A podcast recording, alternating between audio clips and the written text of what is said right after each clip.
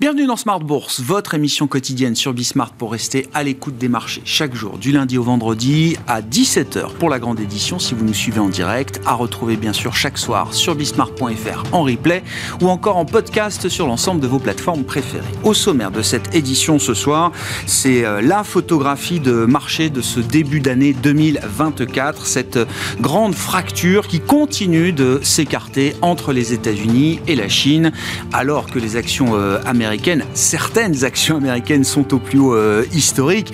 Le Nasdaq 100 est au plus haut historique. Le S&P 500 est au plus haut euh, historique. Grâce à ce groupe des 7 magnifiques, l'indice des 7 magnifiques est lui-même au plus haut euh, historique. Voilà pour l'histoire américaine. Face à cela, les actions chinoises, elles, sont au, au plus bas, au plus bas au minimum depuis plusieurs années. Quand on prend des indices larges de Chine domestique comme le CSI 300, voire beaucoup plus quand on regarde les actions euh, chinoises cotées euh, à Hong Kong. L'indice de Hong Kong est au plus bas depuis euh, plusieurs décennies maintenant, avec une décote quasi historique. Comment comprendre cette situation et quelles décisions en retirer en matière d'investissement pour la suite?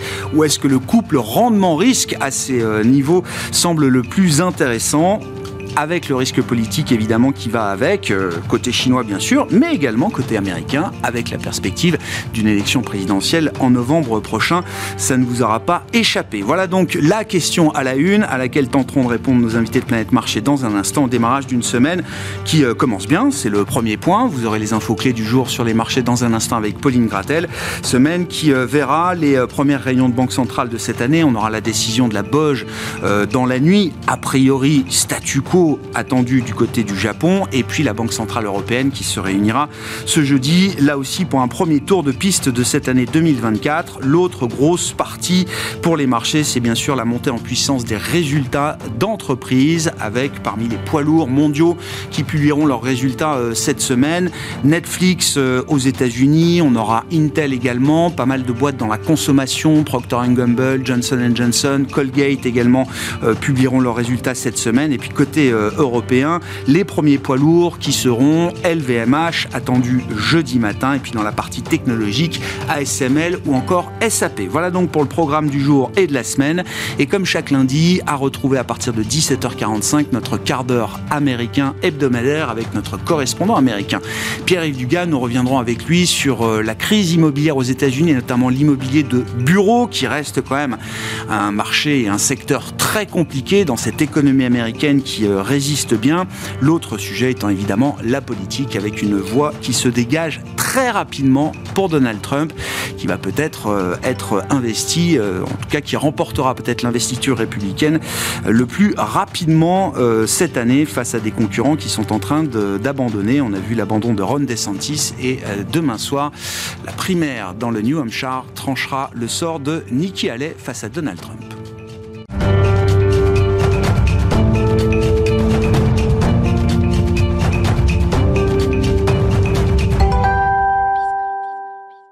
Avant d'entamer notre discussion de marché, les infos clés du jour au terme de cette séance en Europe, une semaine qui commence bien pour les indices actions, c'est avec Pauline Gratel. Le CAC est dans le vert en ce début de semaine et gagne plus de 1% au cours de la séance grâce notamment au record historique du S&P 500 et du Nasdaq 100. Ces nouveaux plus hauts ont été rendus possibles grâce à la surperformance des 7 magnifiques Apple, Microsoft, Tesla, Meta, Nvidia, Amazon et Alphabet. Autre marché majeur à ne pas oublier, le marché japonais avec un Nikkei qui continue sur sa lancée et qui se rapproche de ses records des années 90 avec une progression de plus d'un et demi pour cent portée lui aussi par le secteur technologique. À ce titre, les investisseurs seront très attentifs aux résultats publiés par Intel, IBM, ST Microelectronics et ASML autour de la demande sur les puces. Du côté des valeurs, le deal du jour, la Française des Jeux lance une offre publique d'achat pour le propriétaire d'Unibet. La FDJ s'apprête à débourser 2,6 milliards d'euros, la plus importante opération de son histoire. Cette opération est saluée par le marché avec un titre de la Française des Jeux qui gagne plus de 7% aujourd'hui. Parmi les fortes hausses du jour, on notera aussi le rebond d'Alstom. Après avoir complètement déraillé en octobre dernier avec un warning historique, le groupe rebondit aujourd'hui en tête du CAC avec en ligne du mire la publication de son chiffre d'affaires du troisième trimestre ce mercredi. Demain, on prendra connaissance de la décision de politique monétaire au Japon avant celle de la BCE ce jeudi.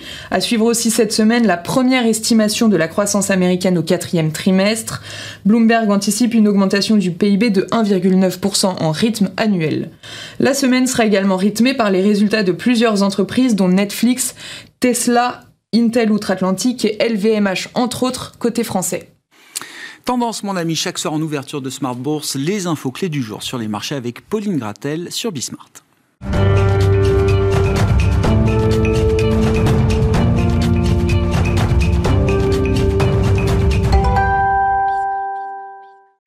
Trois invités avec nous chaque soir pour décrypter les mouvements de la planète marché. Gilles Bazissir est avec nous, le président d'Equity GPS. Bonsoir Gilles. Bonsoir Grégoire. Merci d'être là. Merci à Alain Pitous d'être avec nous également. Bonsoir Alain. Bonsoir. Senior Advisor ESG et Eric Turgeman, co-directeur de la gestion collective d'Ophi Invest Asset Management est à nos côtés également. Bonsoir Eric. Bonsoir Grégoire. Merci beaucoup d'être là. Eric, c'est le sujet que je mettais à la une, c'est la photo pour moi de ce début d'année, c'est même plus qu'une photo, parce que euh, la dynamique euh, plaide en faveur des actions américaines et euh, est de plus en plus défavorable, semble-t-il, aux, actions chinoises, si, bien qu'on a cette fracture historique sans doute entre ces, ces deux mondes, le marché action américain au plus haut ever. Les marchés euh, d'actions euh, en Chine sont au minimum sur des plus bas Covid, voire bien avant pour euh, certains, certains indices. Comment on explique cette, cette situation et en termes d'investissement, qu'est-ce que ça appelle comme réflexion pour la suite? Où est-ce qu'on trouve aujourd'hui le meilleur couple risque-opportunité sur ces marchés actions? Alors la deuxième question, effectivement, si on regarde la, valorisation, on y en a un qui est relativement cher et, l'autre euh, en Chine où c'est on appelle ça value quoi. C'est vraiment euh, complètement décoté. Donc évidemment on aurait envie de dire on, on va tactiquement sur euh, ce qui est très en retard. Simplement, ça, on aurait pu le faire l'année dernière aussi, et euh, l'écart se serait accru. Donc, c'est pas forcément un, catalyseur. Après, plus fondamentalement, euh, qu'est-ce qui a porté la Chine depuis enfin, les 15-20 dernières années? Quand on regarde bien, la croissance chinoise était supérieure à tout ce qu'on trouvait partout dans le monde, enfin, en tout cas dans les pays occidentaux. ça, c'était le premier point. L'usine, c'était l'usine du monde. la Chine, c'était l'usine du monde. Donc on en profitait. Hein, en Occident, on allait acheter euh, des, des, biens euh, fabriqués pas chers, dans des conditions d'ailleurs euh, plus ou moins licites qu'on regardait pas. En tout cas, on cachait, le, on cachait la chose. Et puis, on avait l'impression que la Chine s'ouvrait au capitalisme avant Xi Jinping. Donc tout ça faisait qu'on se disait, bah, c'est un peu un Eldorado, il y a plus de croissance que dans le vieux continent, etc. Quand on regarde les trois paramètres, euh, la croissance chinoise, elle est en train d'atterrir comme les autres croissances euh, mondiales. Donc on parle plus des 10%, on parle même plus de 5, maintenant on est content à 4, donc mmh. bah, après ça sera 3 et puis on va tendre, ce qui est mathématique. En plus, ils ont quand même un petit problème, c'est que l'enfant unique, à un moment donné, ça commence quand même à, se voir. Hein. donc, euh, enfin, ils ont fait ça pendant des, je sais pas, 30 ans ou quelque chose comme ça. Donc là, on voit bien qu'il y a un aspect démographique. Et les pays qui ont un problème démographique, ils ont un problème de croissance. Euh, L'ISR, c'est mon camarade mhm. de gauche qui va en parler, euh, ça n'aide pas non plus la Chine, parce que sur les deux aspects, euh, acheter des, marchandises en Chine, les faire venir en camion, consommer du carbone, tout ça, enfin on voit bien que c'est plus dans l'air du temps. Et puis faire travailler les enfants chinois non plus, hein, on commence à faire attention à ça aussi. Donc ça aussi, ça va peser sur... sur structurellement. structurellement. Et puis, euh, bah, le pays qui allait vers le capitalisme avec Xi Jinping, on a l'impression que ça devient un peu plus, euh, voilà, enfin rigoureux, plus sur les géopolitiques. Euh, avec Taïwan d'un côté, éventuellement toujours des conflits économiques, géopolitiques avec les États-Unis, ça fait beaucoup. Ça fait beaucoup, voilà. Et face à ça, on a une activité, on a une euh, économie américaine qui continue toujours à croître. On ne sait pas trop comment, pourquoi, mais le consommateur américain est là. Ça porte, euh, ben voilà, ça, ça, porte l'économie. Les grands leaders euh, technologiques sont là-bas. Donc oui, ça fait une distorsion de prix, mais c'est très très dur aujourd'hui de dire parce que l'un se paye beaucoup moins que l'autre, il faut aller sur le moins cher. C'est pas évident. Ce qui est intéressant aussi quand on regarde, parce qu'il y a beaucoup d'indices euh, actions euh, différents en Chine, à commencer par les indices mainland China, domestique et le marché de Hong Kong. Et je regardais, c'est Bloomberg qui rapportait effectivement cette évaluation ce matin. Les actions chinoises cotées à Hong Kong, celles qui sont les plus facilement accessibles par les investisseurs internationaux, offrent une décote de plus de 30% et même 36% par rapport aux mêmes actions côté sur le marché mmh. euh, chinois euh, domestique. Ça montre bien aussi ce régime de, deux marchés qu'il y a entre bah un marché ouvert sur le monde mais qui décode beaucoup plus que le marché intérieur chinois, euh, beaucoup plus fermé et domestique. Mais le marché qui est fermé, c'est du mal à lui, enfin on a du mal à lui donner un sens. Il est fermé, donc voilà, par essence, il peut pas se comparer aux autres marchés, quoi. Mmh. Donc voilà, c'est c'est décoté. Bon, et donc vous dites même, même tactiquement ou même ou stratégiquement, il n'y a pas, il a pas l'envie d'en remettre euh, bah, beaucoup plus que nécessaire. Après, tout dépend des stratégies. Le problème, c'est que les investisseurs sont échaudés. Hein. C'est-à-dire qu'on leur a dit à chaque fois, faut y aller, c'est le bon moment, c'est le bon moment. Euh, là, il faut, faut convaincre. Et euh, qu'est-ce qu'il faudrait? Enfin, la, la, la value, c'est pas c'est pas un trigger, c'est pas un catalyseur. Voilà, des choses qui sont pas chères, euh, elles peuvent le rester. Vous voyez, les banques c'est pas cher, ça reste pas cher, l'automobile c'est pas cher. Enfin, il y a quand même des boîtes en Chine qui ont de l'activité. Euh, ce que je veux dire, c'est que euh, que ce soit dans la partie tech, grande plateforme internet, je veux dire, il y a peut-être moins de croissance, mais il y en a quand même. Il y a quand même des secteurs booming, tout ce qui est tourné vers la transition énergétique, le véhicule électrique, etc. Là, j'imagine qu'il y a des boîtes qui ont de la croissance, qui ont du momentum quand même. Oui, mais dans une économie qui est pas ouverte, donc mmh. c'est ça le problème problème. Quoi. C'est... Bon, je ne vais pas comparer, pour avoir des boîtes au Venezuela qui ont de la croissance aussi, on n'aurait pas envie d'aller là-bas. Donc à un moment donné, euh, on va quand même plus vers les pays alors je sais que c'est très à la mode de parler de, démocratie, dictature et tout, mais marché boursier, on a plus envie d'aller aux États-Unis, en Europe, au Japon, euh, voilà. Et puis après, je pense aussi que la Chine a pâti euh, d'arbitrage en faveur du Japon aussi. Euh, et d'ailleurs, du coup, l'un peut expliquer l'autre. Hein, voilà. Alors ça, n'a rien à voir. Japonais, Chinois n'ont rien à voir, mais enfin, c'est des marchés asiatiques. Et puis il y avait eu l'inverse, qu'on revient à 90. Oui. Ça fait 30, ah ah je 34 ans, hein, ah ne rajeunit pas. Euh, voilà, on revient sur les niveaux là. Donc ça a été 30 euh, ans de, décroissance des marchés japonais. Euh, qui se refont un peu une santé, au détriment aussi de la Chine. Je vous dis, structurellement, il y a quand même beaucoup de, raisons pour lesquelles la Chine est évitée actuellement. Et, encore une fois, je reviens, c'est pas les prix qui font que ça peut. Il faut, un catalyseur. Il faut un catalyseur. C'est une bonne comparaison, ça. Est-ce que la Chine de 2024, euh, c'est le Japon des euh, années 90 euh, Oui, alors il y a la Chine et l'Inde aussi hein, qui ont bénéficié de cette, cet arbitrage. Et en Inde, il fallait pas grand-chose. Donc le Japon et l'Inde qui ont bénéficié de, l'arbitrage Not China. Voilà, c'est ça. Il y a ça. Et je crois qu'un des points à soulever est important. Hein, c'est démocratie et populisme. L'arbitrage, il est vite fait. C'est-à-dire que vous ajoutez un risque et on l'a vu, euh, tous les marchés qui étaient euh, drivés par des dictateurs ou des populistes, ils comportent un risque élevé d'inflation, de, choc sur la, banque centrale, de, guerre, etc. Donc euh, bon, ça élimine tout. Quoi. Donc, et les investisseurs, ils sont, ils sont très très adverses au risque. Donc ça, c'est quelque chose d'important. Après, l'autre question, c'est de se dire, bon, alors la Chine nous a habitués aussi au, truc, c'est-à-dire au truc qui fait que ça se relance d'une manière ou d'une autre. Alors généralement, c'était gros investissements dans l'immobilier, on, ouvre les vannes du crédit, où on fait des ponts et des routes euh, un peu partout. Euh, là, pour le moment, ils ont euh, empêché certains institutionnels de vendre. Bon, ils ont empêché de, ils mis des tarifs de courtage un peu plus bas. Bon, ça marche pas très bien. Ils ont empêché les ventes à découvert. Bon, là, quand on en arrive là, c'est vraiment, on sait plus quoi faire. Et on pourrait, on pourrait espérer un plan de relance euh, massif, mais un, je pense que les Chinois n'en veulent pas. C'est-à-dire qu'en fait, ils veulent essayer de rééquilibrer, et bon, ils n'y arrivent pas. Il n'y a pas de consensus politique visiblement euh, au plus haut niveau de ce point de vue-là. C'est ça. Et puis, euh, bah, il y a juste un petit défaut aussi, c'est le, poids de la dette, hein, qui est la dette des institutions publiques au sens large du terme, que ce soit les, les autorités locales, le gouvernement, etc., qui sont en grande difficulté. Et alors le consommateur chinois euh, qui était habitué à placer son épargne retraite en immobilier, il peut plus le faire. Donc il y a un arbitrage vers euh, moins de consommation pour reconstituer de l'épargne d'une manière ou d'une autre. Donc euh, tout ça est assez mauvais. Et puis bah, c'est ce que disait Eric, hein, c'est la visibilité est meilleure quand vous êtes investisseur non lié à un benchmark. Quand vous êtes avec un benchmark international, mmh. vous mettez vos 3% de chiffre, vous ne posez pas vraiment de questions, vous en mettez 2,5 et puis c'est très bien. Mais quand vous êtes client qui a la possibilité de faire autre chose, bah, la Chine, il y a vraiment d'autres choses à faire. C'est dead money là pour vous, même, enfin, 2024. Alors après, vous avez commencé à le dire tout à l'heure, il y a, pour la première fois, on voit des investisseurs longs qui étaient très négatifs sur la Chine depuis des années qui se disent il y a peut-être un petit coup à faire, euh, un petit coup tactique euh, sur ces niveaux-là. Bon, euh, je laisserai ça. Enfin, moi, c'est pas pour. C'est la petite histoire, quoi. Oui, c'est un peu la petite histoire, mais enfin, c'est quand même, c'est des BlackRock, c'est des gens comme ça qui repondèrent un peu le, la Chine, pardon, pour faire un entre guillemets un coup. Mais d'habitude, vous savez, quand on est gérant, on dit on est prudent à court terme et confiant à moyen terme. Mais là, on est, on est ouais. vraiment confiant à court terme, et puis à long terme, on se dit il y a tellement mieux à faire ailleurs, quoi. C'est et après il y a la valo, donc à un moment donné, ça peut rebondir sur ce que vous disiez, quelques valeurs qui peuvent tirer euh, la cote, mais euh, quand vous avez un commissaire politique derrière chaque décision euh, d'entreprise, c'est mort. Il n'y a, rien à faire. Quoi. On ne peut pas investir sur ce genre de choses. Mais ils n'ont pas compris encore ça, les Chinois, parce qu'ils sont obnubilés en ce moment.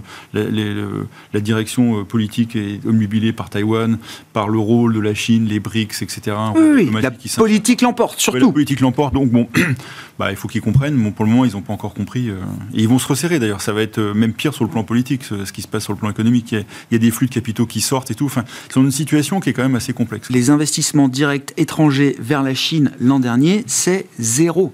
Bah, c'est, enfin, je veux dire, euh, on n'a jamais vu ça dans l'histoire. Bah, c'est passé en, trois ans du top du top à zéro. Je parle des investissements directs étrangers, pas des flux boursiers. Hein. Bah, vous imaginez, vous êtes investisseur, vous vous dites à votre conseil d'administration, euh, on a une super idée, on va faire des usines et on va euh, mettre 50 ou 100 millions en Chine. C'est pas facile à faire passer, quoi. Bon, ils sont à combien les ratings euh, equity GPS sur la Chine 12 sur 10 8 sur 10. 8 sur 10 Une espérance de gain mathématique. Hein, ouais, ouais, bah oui. Euh, uniquement basée sur les ratings donc de, 25% à peu près. C'est-à-dire qu'il pour avoir 5. Enfin, dans le passé, un rating euh, sur la Chine de cet ordre de grandeur a précédé en moyenne des performances de l'ordre de 25% à 3 mois en rythme annualisé. Sauf que Sauf que euh, le, notre indicateur euh, de sentiment de marché reste puissamment négatif.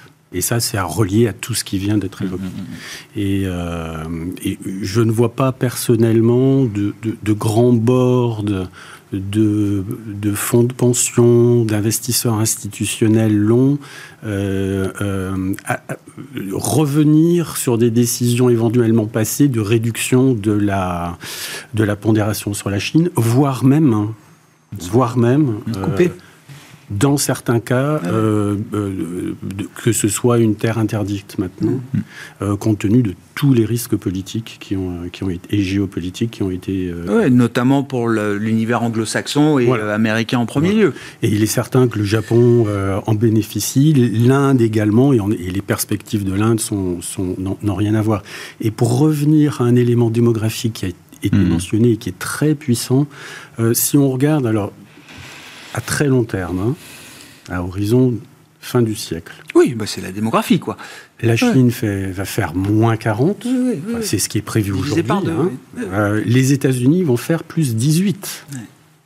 Euh, incidemment, la France va faire moins 6, hein, et la zone euro est, assez négative, va commencer par l'Allemagne, plus gros poids dans la zone euro, et le deuxième plus gros poids étant la France. Mm. Et je ne parle pas euh, de l'Italie, de l'Espagne, de la Grèce, qui sont mm. qui s'effondrent potentiellement. Hein. Mm. Euh, si on n'arrive pas à redresser la barre ou s'il n'y a pas des modifications assez sensibles de... le sujet est sur la table partout, hein. au plus haut niveau politique et du débat euh, public euh, aujourd'hui. Hein. Et c'est une bonne chose, et c'est même tard, hein, compte tenu du fait que... oui, euh, c'est un paquebot, la démographie. C'est un paquebot, absolument. Et que ça ne se décrète pas. Et qu'on peut remarquer que dans le monde, il y a des pays qui gèrent ce sujet de façon objective, avec, le, avec moins de passion et, plus d'objectivité. Euh, et ces pays sont euh, toujours les mêmes, hein, ce que nous appelons les triple A+, hein, l'Australie, le Canada, euh, la Nouvelle-Zélande, etc. Les pays nordiques aussi, européens nordiques, la Suisse, gère cette problématique-là. Avec une immigration de travail très bien structurée, notamment, ça fait partie des atouts très aussi. Structurée, efficace et très. Enfin, vous, voulez immigrer au Canada, même au Québec. bon, c'est bien de parler français, mais il faut montrer vos diplômes, votre expérience professionnelle. Il vaut mieux avoir 35 ans plutôt que mmh. plutôt que 3 ans. Euh, ou plutôt que 70 ans. Hmm. Hein et, euh, et, donc, ça, ça, contribue puissamment à la croissance démographique de certaines zones euh, et à la décroissance d'autres. Donc là, c'est vraiment, c'est très structurel. L'Inde, hein, croissance démographique également. Et pour la Chine, donc, même si on, va, si on ne regarde pas le, très long terme, à horizon 5 ans, donc la population va baisser, est en train de baisser, mais en plus, ce sont les, à horizon de 5 ans, ce sont les, les, les, cohortes productives qui baissent en ah pourcentage. On part de les 25-55 ans. c'est le prime age, quoi. Les 25-55 ans ah sont en train de passer de 54% de la population chinoise ah à 50% d'ici 5 ans. Ça, sur la base d'une population qui elle-même baisse. C'est très compliqué. L'an dernier, 23, c'est moins 2 millions de personnes euh, en Chine en net sur la population globale, sur l'âge euh, effectif, hein, le, meilleur âge pour travailler, 25, 59 euh, ou 55, c'est moins 10 millions. Oui, pour consommer et épargner. Ils ont tout fait pour ça, hein, quand même. Eric oui, oui, oui. Non, mais quand je dis la natalité, ça fait plusieurs années qu'ils essayent de renverser la politique de l'enfant unique. Vous avez droit à un enfant plus si, voilà, vous avez droit à deux, vous avez droit à trois. Mais j'avais eu cette phrase d'un banquier magnifique. C'est comme l'inflation, c'est-à-dire ça se décrète pas. non. Euh, petite parenthèse sur le luxe. C'est euh, tout ce qu'on vient de dire là, dans quelle mesure ça affecte un secteur comme le luxe euh, aujourd'hui? Quand je dis luxe, c'est la, consommation euh, discrétionnaire menée par des entreprises européennes, notamment sur le marché chinois. Ah cette ambiance de conflictualité entre la Chine d'une part et puis les pays occidentaux d'autre part nuit clairement hein, aux entreprises qui sont soit qui, exportent beaucoup ou qui sont très exposées en produisant localement et les exportateurs en premier lieu parce qu'on on voit bien que l'Europe est en train de constituer une taxe carbone à l'importation, euh, que cela vise euh, implicitement ou explicitement euh, clairement des, des flux d'importation qui historiquement se déversaient en Europe et on a compris, on est moins naïf. Hein, et, on, pilote avec la double, cette double contrainte de réduire les déficits budgétaires et d'améliorer euh, le bilan carbone, y compris de nos importations.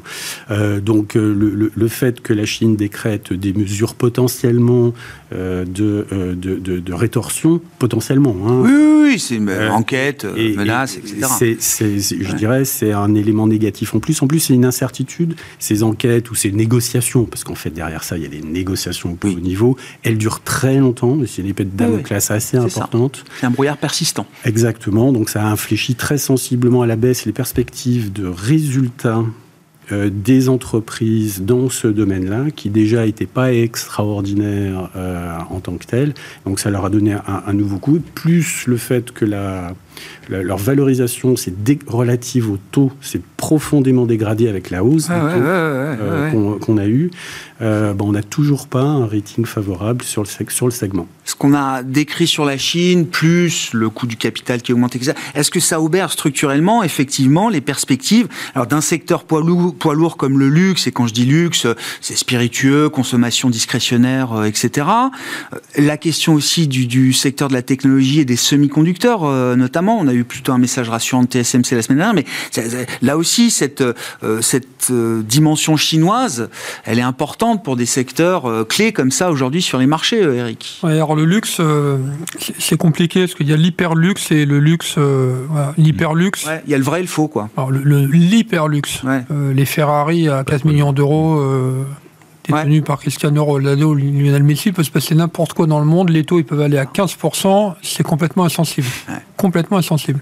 Après, le qui est Ferrari et qui est voilà donc euh, même, donc euh, peut-être Hermès plus ou moins LVMH euh, oui non c'est compliqué ça dépend quoi les bouteilles de champagne il y en a qui sont passées de 36 euros à 48 enfin faut voir l'explosion en peu de temps peut-être qu'à 36 certains y allaient à 48 ça fait un peu vous voyez enfin donc quelle est la sensibilité? Alors après pour revenir à la Chine euh, nous, on a une filiale là-bas, Bien sûr. euh, à Hong Kong. Bien sûr. Euh, ils nous disaient que les, les Chinois, euh, certains à base, quand ils ont une montre de luxe, baissent leur, leur chemise. Ouais. Alors qu'il y a 10 ans, c'était le contraire. Ouais. On, montait, on montrait sa richesse. Il y en a eu souvent des campagnes anticorruption euh, en mais Chine. hein. là, c'est au-delà de la corruption. C'est Plus d'affichage. bah, plus d'affichage.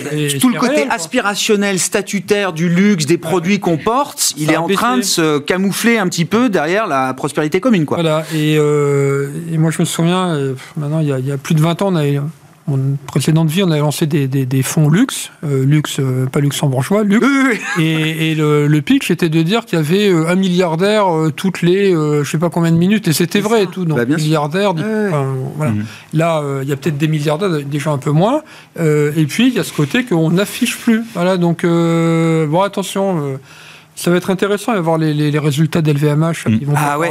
et le Ah discours. Euh, ces- ces boîtes-là, c'est des valeurs de croissance. Les valeurs de croissance, il faut que, toujours qu'elles soient en croissance.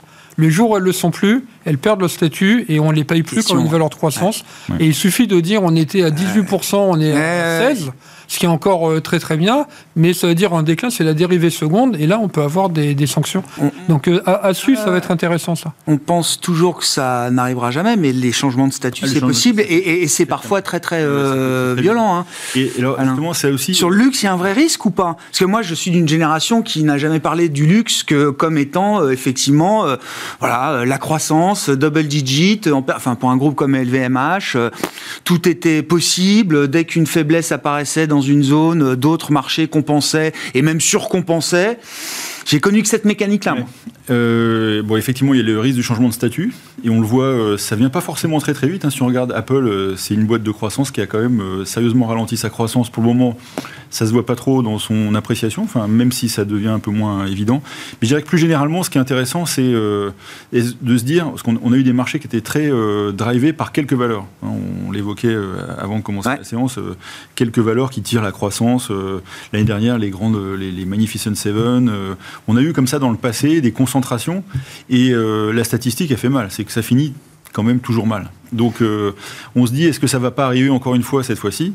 Euh, Là, on les compte au nombre de 7. Mais vous avez raison. C'est-à-dire, quand on regarde dans le groupe des 7, bon, déjà, Tesla, elle a quand même bien décroché. Oui, Euh, Apple, elle fait plus rien. Et quand on regarde la performance du S&P 500 depuis le début de l'année, alors c'est du 4, 4% ou quelque chose comme ça. Enfin, c'est Mm. pas, c'est déjà très bien. Mm. C'est euh, 75% de la performance est tirée par Microsoft Ouais. et Nvidia. Ouais. C'est-à-dire que partant d'un groupe de 7, il y a deux valeurs qui font 75% de la hausse sur les trois premières semaines. Là. La chance qu'on peut avoir, c'est que elles ont quand même pris beaucoup d'avance ces boîtes-là, donc on se dit euh, elles peuvent reculer. On peut très bien avoir un Nasdaq euh, sur 2024 qui fait euh, zéro.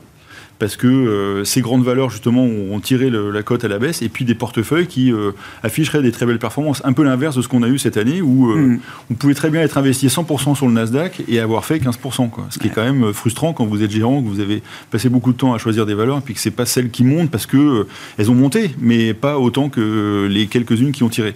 Et ça, euh, enfin, fr- franchement, la statistique est pas bonne. Quoi. Et euh, moi, je regarde beaucoup euh, les, les- les indicateurs de, de AI for Alpha. Bien sûr, bien sûr, bien sûr. euh, Générés par les outils d'intelligence voilà, artificielle. Donc, euh, alors c'est particulièrement difficile en ce moment. On a des discussions sans fin avec euh, des gérants qui sont euh, abonnés à nos systèmes parce que le, le stress est très bas. C'est-à-dire que globalement, Ah je ne parle pas du stress action, mais le stress action, devise, matières premières, etc., est très bas. Il n'y a pas d'énorme volume, pas d'énorme volatilité, donc on a un stress qui est assez bas. Donc ça incite à être positif. On a les, les beaux, les beaux indices, je veux dire les indices de croissance qui sont topiches. hein. On a du mal à se dire qu'ils peuvent aller plus loin. C'est un peu euh, le sentiment. euh, on a l'inverse sur la Chine qui est extrêmement négatif, donc on se dit ça peut plus baisser. Puis bah, Eh ouais. on regarde trois semaines après, ça a encore Ouais, baissé. ouais. Donc c'est un peu compliqué, mais moi je pense, enfin moi mon interprétation euh, un peu contrariante, c'est de se dire le stress il peut plus baisser trop, donc euh, à un moment donné euh, il peut, on est fragile quoi. Et puis quand on est sur des niveaux de surinvestissement, de surexposition, de surachat, et, euh, et c'est les grands indices américains, les techs. euh, le high yield, tous ces indices-là sont quand même l'Inde sont très Ouais. On est on est sur des niveaux. On se dit bah, il va falloir des sacrées nouvelles. Alors peut-être coup de bol, euh, on va avoir les résultats qui vont tomber. Donc, euh, enfin tomber, enfin qui vont. Oui, qui arrivent. Et, et, ça va être intéressant de voir. bon, ils nous ont tous parlé d'IA il y a six mois. Ils nous ont tous parlé d'IA il y a trois mois. Là, il va falloir qu'à un moment donné, il y ait à manger, quoi. Et, et, voilà, on peut avoir des marchés qui sont un peu en lévitation, comme ça. Apple, qu'est-ce qu'ils vont nous annoncer sur l'iPhone? Je vois pas ce qu'ils peuvent trop annoncer avec un marché chinois qui est quand même un peu en panne. Alors peut-être que des petits Indiens vont tous se mettre à acheter des iPhones, mais bon voilà, on est sur des, un marché qui est assez complexe. Je dirais pas qu'il faut euh, vendre tout, ah certainement pas, mais euh, écréter gentiment euh, les. C'est-à-dire que c'est un moment où on peut la hausse doit servir à, sélectionner vraiment ce qu'on veut garder. Et oui, puis il y a un moment de sélectivité dans, ce, dans cette hausse. Et après, il y a un autre élément aussi, c'est-à-dire que il y a 18 mois, quand on vendait quelque chose, on faisait du négatif sur ce qu'on avait. Là, aujourd'hui, vous faites 4% ah oui, en attendant. Ah bah, donc, bon, c'est pas un gros stress. Encore une fois, le champ des possibles est ouvert. Les gens qui ont un benchmark à respecter, qui c'est beaucoup compliqué quand même. L'effet Tara. Oui, there is a reasonable, alternative. oui, c'est ça. Après Tina, c'est Tara. Euh, sur ce qui tient Wall Street, euh, Gilles, donc ce groupe des 7 magnifiques, on les met toujours au nombre de 7, mais encore mhm. une fois, euh, voilà, c'est ce qu'on décrivait avec, avec Alain. Il, y, en a deux, trois qui sont déjà au-dessus de, des deux, trois dernières. Quoi. tout à fait. Ce qui tient Wall Street, donc les deux valeurs que vous mentionniez, sont, sont intimement liées à l'intelligence artificielle. Hein. Microsoft, Nvidia, il y a une vraie cohérence pour vous de retrouver ces deux valeurs euh, euh, en haut du panier. Et euh, donc là, je dirais que c'est une incertitude. Il faut sur, le, sur, sur la, la, projection effective dans un nouveau monde hein, en termes d'intelligence artificielle. moi, je ne suis pas forcément dubitatif. Hein. je, pense que les, les, les progrès de l'humanité fonctionnent euh, de façon, avec, des, des, bons absolument exceptionnels. Mm. Euh, et donc, moi, je reste ouvert. Il faut rester ouvert intellectuellement parlant. Sur Nvidia, il y a, euh, il y a six mois, on avait encore des ratings constructifs. Mm. Parce que la dynamique des perspectives relatives, la dérivée seconde, mentionnée par Eric, était la plus favorable au monde pour une boîte de cette taille-là. Ça faisait quand même réfléchir. Incroyable et avec un rating de un sous-score de valorisation qui était cher, qui était faible donc, mais euh, bah, la somme était quand même se regarder. Et pour ah. des investisseurs benchmarkés, justement, hum. hein, euh, eh bien, euh, si vous en avez pas, c'est incontournable. C'est très. Et aujourd'hui alors, six mois après bah, Aujourd'hui, on a un, le, paradoxe, hein, c'est que notre sous-score de valorisation a progressé parce que en fait, bah, la boîte ne fait plus n'a plus un PE infini, mais en fait un PE de quelques dizaines, ouais, ouais. qui est quand même relativement élevé, mais son PE a beaucoup baissé. Et sa dynamique de perspective reste toujours à ce stade euh, très très bien orientée. Donc en fait, il, le, le il, faut être ouvert, je pense, hein, sur ce qui se passe. Et euh, euh, et, être, ouvert objectivement, euh, au sens où euh, il est possible que, ça, que cela continue. Et pour conclure, sur Wall Street, en règle générale, hein, si, quand on observe le taux de marge des entreprises, sur le très long terme, là encore, hein, mmh, mmh, mmh. intéressant de prendre quelques décennies des références historiques, de recul. eh bien, depuis les années 70, Hein. on, a toujours, euh, on, a toujours fait des. Euh, le, taux de marge des entreprises est croissant structurellement, mmh. hein, au détriment de, du travail. Ah hein, c'est clair? La rémunération du travail. Donc là-dedans, il y a de la productivité aussi, bien, évidemment, euh, mais qui va assez, assez sensiblement dans la poche des actionnaires et non pas, et non pas du travail en moyenne, hein, bien sûr, et sur la tendance. Et ce qui est très intéressant de noter là, c'est que euh, la, récession Covid a eu un impact invisible sur le taux de marge. Mmh, mmh. Et qu'on est aujourd'hui à des taux de marge qui sont bien plus élevés que les plus hauts précédents. On a franchi une marche. Voilà. Ah euh, et immédiatement, à trois mois après... Ça veut dire quoi? On revient, on peut, on peut reculer un peu sur ces taux de marge, mais pas revenir à l'antérieur. En tout cas, si on, a, si, on, si on, accepte de regarder cette évolution-là, ouais. c'est une des raisons fondamentales derrière la bonne tenue des marchés. Maintenant, ouais. en effet, ce qui est très important, c'est de, de scruter les taux de marge des entreprises et l'évolution à partir de maintenant. Globalement, Juste une Alors, remarque à faire. Alain, ça, vas-y, vas-y. Vraiment, une remarque, c'est, euh, euh, j'oublie les sept grandes, euh, le PE du reste est plus bas qu'en 2022. C'est-à-dire qu'en fait, on se retrouve Ouais. avec des boîtes Ouais. qui valent moins cher qu'en 2022. Alors c'est. Dans l'univers des petites, moyennes Des capitalisations, oui, et puis etc. même, euh, et puis même boîtes le reste des des, oui, bien sûr. Oui, oui. Oui, il y a le S&P c'est 20 et le S&P 480. quoi. Excusez-moi. Non, du coup, Sur la protection, la, la- la capacité des boîtes à maintenir encore des taux de marge euh, historiques après avoir franchi ce palier à la hausse. Je- je alors Eric, alors bon, continuons. J'allais dire, à peu près la même chose qu'Alain, Ah. à, à peu près. Mais euh, non, non, mais euh, avant la hausse de fin décembre, Ouais. ça a explosé grâce à la baisse des taux, c'est la seule raison. hein, les taux sont effondrés, le marché a, a boomé. Mais euh, début décembre, la performance du S&P hors les 7 Ouais. était même négative. Négatif, Oui, négatif. oui, D'ailleurs, le Dow Jones, bon, on sait que ça veut. Oui. Enfin, quand même. C'est- l'indice dont tout le monde parle le, le soir à la télé. euh, il était négatif pendant très longtemps. Donc, effectivement, euh, le marché n'a pas explosé. Euh, c'est euh, c'est cette valeur. Ouais, ouais. Et pour. euh, Et d'ailleurs, hors, hors les 7 magnifiques, le S&P fait une performance euh, 2023 comparable Bah, à l'Eurostox ou au Stock 600. c'est- Quoi. Voilà, c'est, de ce point de vue-là, on ne démérite euh, pas. Nvidia, bon, euh, je suis pas spécialiste, je suis pas analyste et c'est compliqué de donner un prix. Donc j'ai- entendu effectivement ce que Gilles disait sur, sur la Valo. Maintenant, ils font des bénéfices, donc c'est plus un peu infini, mais c'est quand même, bon, je pense que c'est quelques dizaines effectivement. euh, Pas, oui, 50-60 peut-être, Euh, au moins, oui, même plus. Oui. 38. 38. ah bah 38. 38, 40, oui, c'est du Bon, Hermès, quoi. Value. Hmm. C'est du Hermès. Mais euh, tout, enfin, tout ça n'est pas chèrement valorisé si euh, les bénéfices augmentent. Parce que si on paye Oui, 38 oui. fois cette année, 19 Oui, fois l'année prochaine et 8 fois dans, dans ces, ces mêmes données, mais euh, Regardez le PEG, sais rien. il dit, c'est voilà, le PEG. ça. Ouais. Et, ces pour ces croissances- boîtes-là d'hypercroissance. Et ces croissances de on ne sait pas. Voilà, euh, évidemment, enfin, Bah, on sait pas. Alors la question c'est comment ce- est-ce que ce thème de l'IA générative Ah, ça, oui. ruisselle et se décline? Oui, mais là je parle maintenant, je parle pas oui, d'hypothèses maintenant. ou de spéculations. euh, Rendez-vous dans 10 ans. Là pour les résultats des prochains trimestres, est-ce que ça va inonder, euh, ruisseler à travers d'autres secteurs? On ne sait pas. Par contre, ça va inonder en termes de, de, de, de besoins, de, de D'accord. vente, de chiffre d'affaires. Ça, ça c'est évident, à pas revenir en arrière. Mais en 2000, euh, je ne vais pas faire l'ancien combattant, mais en 2000, il y avait aussi la technologie qui se développait. On savait bien qu'Internet allait euh, Ouais. exploser. Ouais. Simplement qu'il y en a qui étaient Ouais. beaucoup. Le contenu, le contenant, là, tout ce qu'on disait sur Vivendi, euh, qui s'appelait pas. Est-ce que le délai de diffusion est plus court aujourd'hui ou pas? Mais sans doute, mais après, il y a plein d'acteurs, tout le monde ne va pas être gagnant. Bon, tout le monde dit c'est Nvidia. C'est Ok, sûr. Contact, attention à la pensée unique, Mm. euh, en se disant c'est Nvidia et pas les autres. Euh, peut-être, peut-être pas, il y en a d'autres. euh, et, et là, en fait, c'est parce que c'est dans les indices que de toute manière, on ne cherche pas à savoir s'il y en a d'autres. Alors, le- les, si, le- les autres, c'est du private equity en se disant il y a ce petit acteur à droite à gauche. Mais dans les grands, il y en a un, c'est l'éléphant, euh, ça pèse. C'est le pur play 10%, quoi. donc on ne sait pas, on y va dessus. Il faut, faut faire attention, euh, voilà, c'est tout. Alors, et Je n'avais pas remarqué que Tesla avait beaucoup baissé, ça. Bon, ça a un peu décroché Tesla. Oui, Oui, oui, c'est un peu décroché mais, sur euh, les baisses de prix, euh, la question chinoise, etc. Ah voilà. oui, parce que là aussi, à un moment donné, euh, c'est compliqué à évaluer quand on se dit euh, ça vaut la capi de tous les autres Oui. constructeurs, euh, alors que la somme des Tesla vendus, c'est pas la somme de tous les autres euh, voitures vendues. Donc ça veut dire qu'il y a autre chose. C'est dur à évaluer. C'est donc bon, voilà.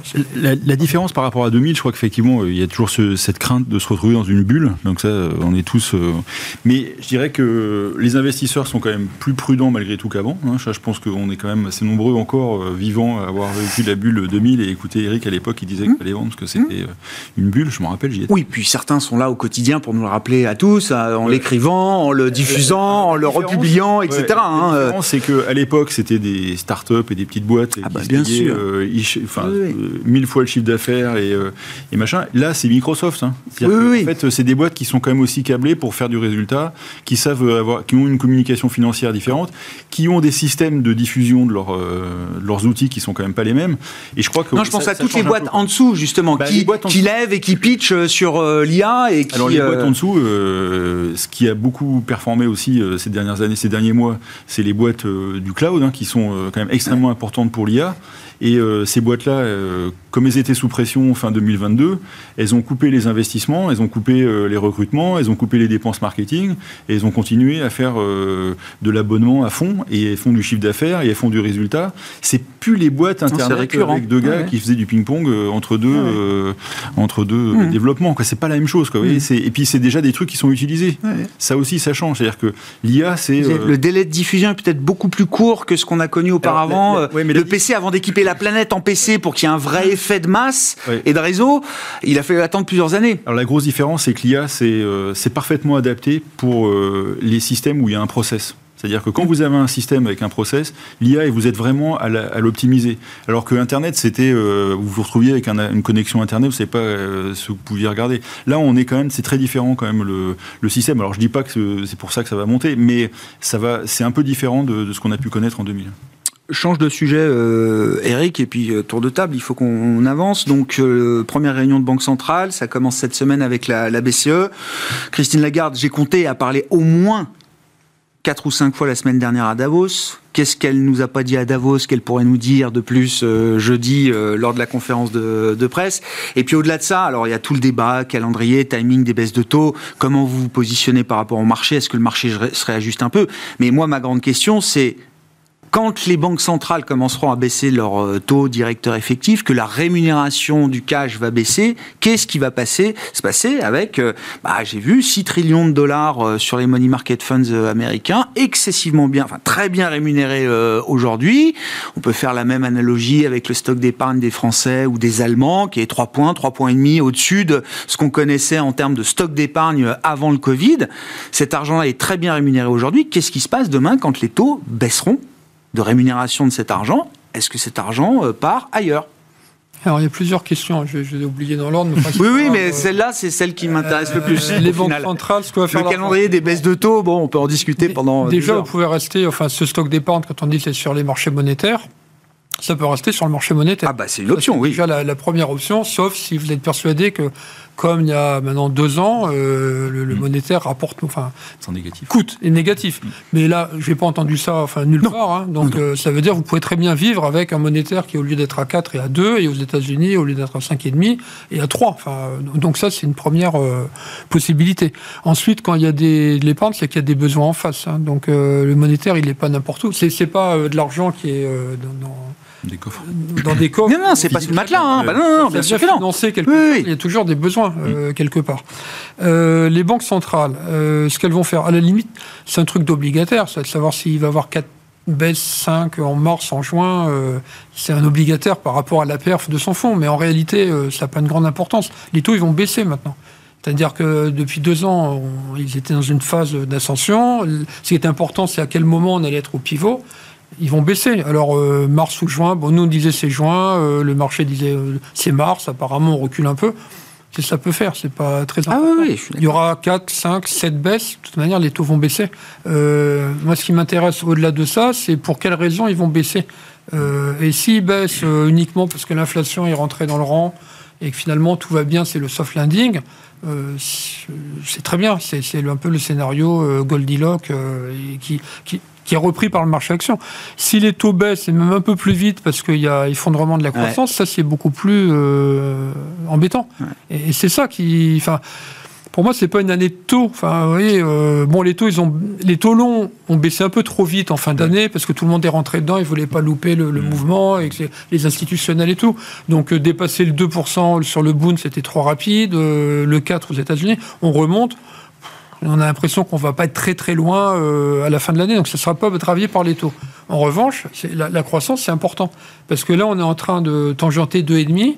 Euh, juste hein, pour, mémoire, à 2,5% de croissance, c'est mondial. Euh, mondial. C'est 0 DPS. c'est 0 DPS. D'accord. Ça fait 30 ans que ça, ça marche. Il faut être au-dessus de 2,5 pour avoir une croissance ça vaut ce que ça vaut, mais en tout cas, ça a toujours marché. Croissance globale des bénéfices des mondiaux des entreprises euh, pour les marchés cotés européens. Hein. européens, d'accord. Européens, croissance américaine. D'accord. On est à 2,5. Euh, ça, va vite, un point de croissance dans un sens ou dans l'autre. Et puis, euh, il y a quelque chose qu'on n'a absolument pas évoqué euh, en 45 minutes. Il y a quand même la géopolitique, c'est quand même pas tout rose. Alors, je sais bien, on peut toujours dire, on s'en fiche, ça fait 50 ans qu'on vit avec. Mais il y a quand même deux guerres, il y a trois conflits potentiels. On, on, écoute la radio, bah, la guerre des deux Corées, Taïwan, même si Taïwan, c'est peut-être la chose qui est peut-être la moins enfin, possible à court terme, il y a tout ça qui peut ralentir la, croissance. Euh, les bateaux qui font le tour de l'Afrique du Sud. Euh, enfin, voilà, donc donc c'est ça l'interrogation. Et ça ralentit la croissance et en même temps, ça remet un choc d'offres. On a vu que le choc d'offres euh, pour euh, certains secteurs d'activité, ben c'était quand même de la marge supplémentaire. ça crée aussi cet effet prix, profit, etc. Est-ce que ça entre, est-ce que ça entretient pas aussi encore cette mécanique pour un peu plus longtemps que ce qu'on imaginait? Ouais, mais un ralentissement de la, du commerce international, ça a quand même jamais été très bon, quoi. Voilà, donc. Euh, voilà, donc euh, voilà, les, taux, euh, il faudra voir la raison. Et encore une fois, c'est pas important, les taux vont baisser 5, 6 ou 7 fois. Et à partir de mars ou de juin, c'est pas très grave. Après, moi, c'est vraiment la croissance mondiale. Si elle tombe à 2% au lieu de 2,5%, c'est c'est ouais. pas rien. Quoi. Alors, c'est pas du tout les prévisions, mais c'est ça qu'il va falloir regarder. c'est pas du tout pricé dans le marché. Ah, c'est pas pricé dans le marché du tout, et comme le risque géopolitique n'est pas pricé. Hein. J'ai l'impression qu'on va avoir euh, ben, les premières baisses de taux telles que signalées par la Fed, que tout le monde imaginera que c'est la recalibration attendue qui permet cet atterrissage en douceur, et puis plus on continuera d'avoir des baisses de taux, plus on y verra euh, euh, le reflet d'une inquiétude ou d'un risque réel sur la croissance qui euh, se matérialiserait euh, ensuite. Il est certain qu'on est sur la ligne de crête là sur les prochains trimestres à mon sens. C'est-à-dire que là, on a une hausse des taux courts très violente ou plus normalisation bien sûr. Hein, à partir de niveau anormalement bas, mais là où ça a été extrêmement violent, c'est pour que le stock de dette hmm. petit à petit euh, s'imprègne euh, de ces taux potentiellement plus élevés. Ça dépend bien sûr des secteurs, de la structure financière des entités, des sociétés concernées, de la duration moyenne, donc selon, euh, selon les pays, les secteurs, etc., les mœurs, hein, les usages, taux variables, taux fixes pour l'immobilier, etc. Donc ça se diffuse de façon très inhabituelle. Mais comme là où ça a été très violente, euh, la, la, je dirais, une fois qu'on verra que ça se diffuse, ça ira vite. Ouais. Mais pour l'instant, on ne le voit pas. Mais euh, le, euh, on ne le voit pas aussi parce qu'on a des déficits budgétaires dans les hmm. pays, dans la plupart des pays, hein, pas seulement dans les pays, qui sont incroyables, alors même qu'on est dans une phase de croissance économique. Et face à ça, des bilans des ménages et des entreprises qui sont quand même plutôt sains, plutôt solides. Effectivement. Et euh, pour en revenir aux taux, euh, on a une courbe des taux qui est inversée, c'est-à-dire des taux courts qui sont au-dessus des taux longs euh, depuis maintenant plus de 20 mois. Et ça encore, c'est un record depuis la récession en double dip des années 80. Hmm. Et en règle générale, les, récessions suivent des périodes de longue inversion, de courbe, de courbe des taux inversées. Ouais. Et euh, quand, quand, les, quand, les courbes des taux redeviennent normales, c'est-à-dire que les taux courts baissent sensiblement, ce qu'on anticipe tous, mmh. euh, on le sait souvent pas encore, mais on, on, est, en récession. Ah Et je dirais que c'est une, courbe de la courbe de réponse des banquiers centraux, dans ces cas-là, est généralement accélérée par le fait que ben, on a des signes tangibles et, et effectifs. Donc là, c'est très compliqué, ligne de crête entre la lutte contre l'inflation euh, et, le fait de ne pas précipiter quand même l'économie euh, mondiale euh, dans une récession trop dur. La Fed commencera à baisser ses taux pour euh, assurer le soft landing et puis on pourrait s'apercevoir que les effets d'inertie, de décalage sont forts, pèsent euh, plus fortement que ce qu'on imaginait sur la croissance et du coup ça déclenche d'autres types de baisses de taux derrière qui seraient plutôt destinés à lutter contre une récession. Ouais, et si on revient sur le marché, ce qui est intéressant c'est de regarder la réaction du marché. Il y a quelques semaines, euh, donc on était à fond la caisse, il va y avoir une baisse des taux, c'est bon, c'est super, peut-être mars, février, peut-être même fin janvier, enfin n'importe quoi. Et euh, on a été un peu déçus. Donc le marché a reculé. Ça n'a pas duré longtemps. Ah parce que le marché, il ne veut pas rater ce moment euh, quand les taux vont commencer à baisser.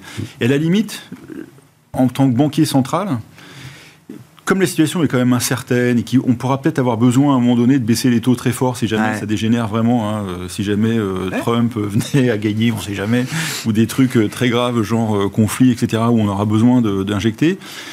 Et comme le marché, il attend ça, et qui va pas s'amuser à baisser avant que les taux aient vraiment baissé. Donc on peut y avoir, vous savez, un peu un truc d'anticipation. On avait déjà eu ça dans le passé, hein, c'est-à-dire on disait on attend la baisse, puis ah non pas tout de suite. Ah bon bah c'est le, marché reculait que. Il y a un truc performatif quoi. Un voilà c'est ça. Et puis, bah en fait ça marche. Hein. Donc, ah bah bien sûr. Ah, donc bah, ça peut peut-être être un. après les banquiers centraux ils voient ça plutôt comme un challenge. Le, le comme comme c'est le, plus le marché monte, le plus les taux baissent, les taux de marché, le moins nous banque centrale on sera amené à baisser nos taux. Hein. donc c'est un peu circulaire dans les deux sens quoi. En attendant les marchés ils sont, ah ils sont euphoriques hein, quasiment. Hein. donc ça peut être tentant de se dire bon on va pas se précipiter et, et mars c'est pas forcément un moment où la banque où les banques centrales commenceraient à baisser leurs taux. Donc peut-être attendre l'été et voir encore une fois ce qui se passe parce que quand même il y a beaucoup d'incertitudes même sur l'inflation, sur la croissance.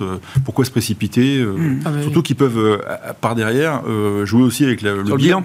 Donc bon pas d'urgence. Eric, pour conclure oui, euh, sur euh, non mais non mais non j'écoutais Alain mais effectivement pourquoi ils pourquoi ils se précipiteraient ils ont mis deux ans à asseoir une crédibilité en disant on va lutter pourquoi? Parce que Jérôme Poel un 14 décembre dernier nous a dit qu'il y avait un risque à maintenir les taux trop longtemps trop élevés qu'ils avaient bien ce risque en tête et que 15 euh, jours avant il nous disait qu'il n'y aurait pas de hausse de taux que c'était pas de baisse de taux que c'était ailleurs for longueur. Entre temps il y a la vigueur de l'économie américaine ah bah, qui est toujours là au fur et à mesure des stats le marché se réajuste hein, mais pour moi c'est bien les stats qui donnent le, le tout c'est de, de prouver que les prochains mouvements, effectivement, seront à la baisse. Euh, mais, pourquoi se précipiter Enfin, autant garder. Euh, et la raison de la bonne tenue euh, des marchés américains et de l'économie américaine vient aussi largement de leur capacité à extraire du pétrole et le vendre. Hein.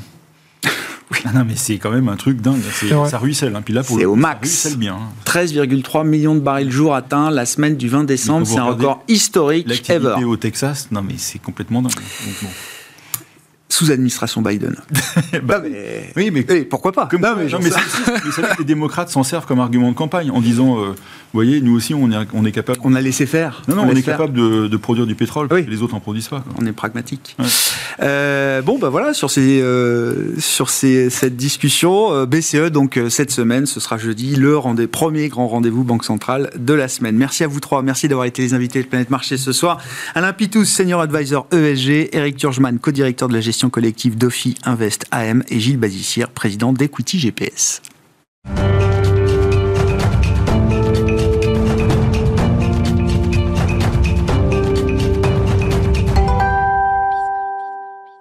Chaque lundi, nous retrouvons Pierre-Yves Dugas, notre correspondant américain, pour notre quart d'heure américain hebdomadaire. Nous allons parler de politique, bien sûr, dans quelques instants. Mais d'abord, le sujet business du moment, c'est celui de l'immobilier américain, avec un secteur particulier qui reste très compliqué, le secteur de l'immobilier de bureau. Alors, euh, Greg, loin de moi la volonté de casser l'ambiance du conte de fées, mais c'est stupéfiant de voir que le secteur de l'immobilier de bureau, hein, euh, alors que l'Amérique a échappé jusqu'à présent à la récession, est dans sa pire récession depuis au moins 40 ans. Et de voir quelles sont les forces derrière, euh, derrière cette catastrophe, catastrophe qui risque d'empirer au cours des prochains mois pour des raisons de refinancement d'expiration des hypothèques, de nécessité de refinancement à des taux qui vont être de toute façon plus élevés et dans des conditions d'accès au marché plus compliquées, puisque tout un pan entier du secteur qui traditionnellement finance l'immobilier de bureau aux États-Unis, les banques régionales, tout ce pan-là a décidé de tourner le dos à ce qui tout d'un coup lui apparaît comme quelque chose de, de toxique. Alors, quelques chiffres quand même qui sont assez stupéfiants. Euh, à peu près 20% en moyenne des immeubles de bureaux aux États-Unis sont vides. Pourquoi sont-ils vides alors que l'économie se porte bien? Parce que pour le moment, euh, le monde d'après ne ressemble pas au monde d'avant dans le secteur du travail et que les Américains euh, n'ont pas trop envie de retourner travailler tous les jours dans leur cubicule ils sont très bien restés au moins un, deux, trois jours euh, à la maison euh, pour ne se rendre au bureau qu'un minimum de jours, et en dépit de toute la pression qui s'est exercée sur euh, les employés américains pour qu'ils reprennent leurs vieilles habitudes. les employeurs n'arrivent pas à faire revenir au bureau comme avant leurs employés, et dans certains secteurs, la productivité n'en souffre pas trop. Quelques chiffres que je trouve absolument fascinants ce sont des chiffres qui mesurent le trafic. physique d'individus qui entrent et qui sortent d'immeubles de bureaux. A des entreprises qui suivent ça très très bien aux États-Unis et les chiffres sont très parlants. En moyenne, si l'on compare la fin 2023 à euh, la période comparable pour antérieure à la, pandémie, on est en termes de volume de trafic de, de, de personnes physiques à 36% en dessous. Pour certaines villes, c'est pire. Euh, pour Chicago, c'est 45%. Pour San Francisco, c'est 53%. Et pour New York, c'est intéressant. Là, on voit que le management des grandes sociétés financières et des grandes banques a tout de même réussi à obtenir des choses de ses employés. La chute est de l'ordre de, est de l'ordre de 20%. Dans ces conditions-là, on voit qu'au Texas, mais particulièrement aussi en Californie et notamment à San Francisco, qui est devenu un petit peu l'exemple le, caricatural de la situation, où euh, la richesse de cette métropole s'est faite sur la technologie qui précisément permet aux gens de rester chez eux et de ne pas aller travailler au bureau, eh bien, euh, un tiers des, immeubles de bureaux à San Francisco sont vacants. C'est une catastrophe pour euh, tout le commerce local du centre-ville qui vivait précisément de la présence de gens riches qui, à l'heure du déjeuner, allaient au restaurant ou allaient dans les drugstores c'est un, un, système hein, presque qui s'est euh, qui s'est effondré ou en tout cas qui est en, profonde mutation de ce point de vue-là. Et effectivement, les États-Unis restent assez en avance et les Anglo-Saxons en général restent assez en avance sur euh, sur le travail à domicile et toutes les conséquences que ça peut avoir pour cet euh, immobilier de bureau et l'écosystème autour de l'immobilier de bureau. Euh, Pierre-Yves. L'autre question, est-ce qu'on va insister à l'investiture républicaine la plus rapide de l'histoire, Pierre-Yves? Ah, c'est possible. Hein. C'est même possible que demain soir, tout soit fini. Euh, la semaine dernière, je pensais que Nikki Haley allait battre Ron DeSantis et nous étions euh, séparés en, en disant si quelqu'un peut battre Trump, c'est Nikki Haley. Alors cela reste vrai. Euh, Ron DeSantis est arrivé deuxième, mais pratiquement égalité avec Nikki Haley dans l'Iowa. Et puis tout à l'heure, Ron DeSantis a annoncé qu'il laissait tomber. Donc, il n'y a plus que Nikki pour euh, euh, pour barrer la route à l'investiture de, Donald. Euh, on est dans le New Hampshire, un État qui est très différent de l'Iowa, où les indépendants, ceux qui sont inscrits sur les listes électorales comme indépendants, peuvent participer à la primaire républicaine. Et euh, le miracle n'est pas à exclure euh, Nikki Haley pourrait battre dans le Trump demain, mais il n'y a pas grand monde qui y croit vraiment. Et ensuite, les choses se compliquent considérablement pour Nikki Haley parce que la prochaine grande primaire, c'est dans l'État de son domicile, l'État dont elle a été gouverneur, la Caroline du Sud. C'est euh, en gros dans un mois. Et là, pour le moment, Donald Trump est très très très en avance. Donc, tout pourrait s'arrêter très très vite. Si l'on regarde les derniers sondages, euh, Ron DeSantis faisait 8% dans le New Hampshire.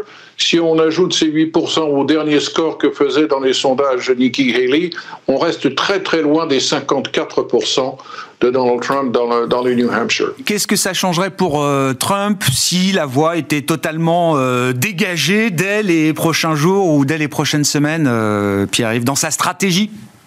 Alors, il y, a, un mot qui, est sorti des années 90, je crois, de la campagne de Bill Clinton, c'est ce qu'on appelle the big mo, the big momentum. Quand vous pouvez montrer que vous avez une dynamique, vous allez, dans vos messages de communication politique, euh, montrer que cette dynamique correspond, vous allez faire croire qu'elle correspond à un grand soutien, à une grande vague populaire de toutes les procédures judiciaires qui sont en cours contre Donald Trump, en gros, il y a la quatre catégories, il y a 91 chefs d'accusation, mais les plus sérieuses sont celles qui relèvent du pénal et qui sont censées commencer, à moins que la loi soit repoussée, mais a priori le 5 mars, le procès pour son incitation à l'insurrection et sa tentative pour euh, suspendre la validation des résultats de l'élection. Euh, il est très difficile pour Donald Trump euh, de ne pas apparaître comme la victime d'une persécution si d'ores et déjà, demain ou après-demain, il est virtuellement assuré d'avoir l'investiture du Parti républicain. Il va faire face à toutes ces procédures comme la pauvre victime d'une incroyable persécution démocrate, anti-démocratique. Et il cherche à retourner l'argument euh, des démocrates qui consiste à dire Donald Trump est un danger pour la démocratie, il n'a pas le droit de se présenter, il est trop dangereux, il a systématiquement violé les lois et la Constitution américaine. Et c'était très important pour Donald Trump, un, pour faire des économies dans sa campagne, deux, pour mieux combattre toutes les procédures qui sont en cours contre lui, de boucler très très vite ses primaires. Il est possible que ça soit fait à temps pour euh, au plus tard le, le 5 mars. Voilà donc pour le Momentum Trump. Merci beaucoup Pierre-Yves. Pierre-Yves Dugas avec nous chaque lundi pour ce quart d'heure américain hebdomadaire à retrouver bien sûr en replay sur bismart.fr ou encore en podcast sur l'ensemble de vos plateformes préférées.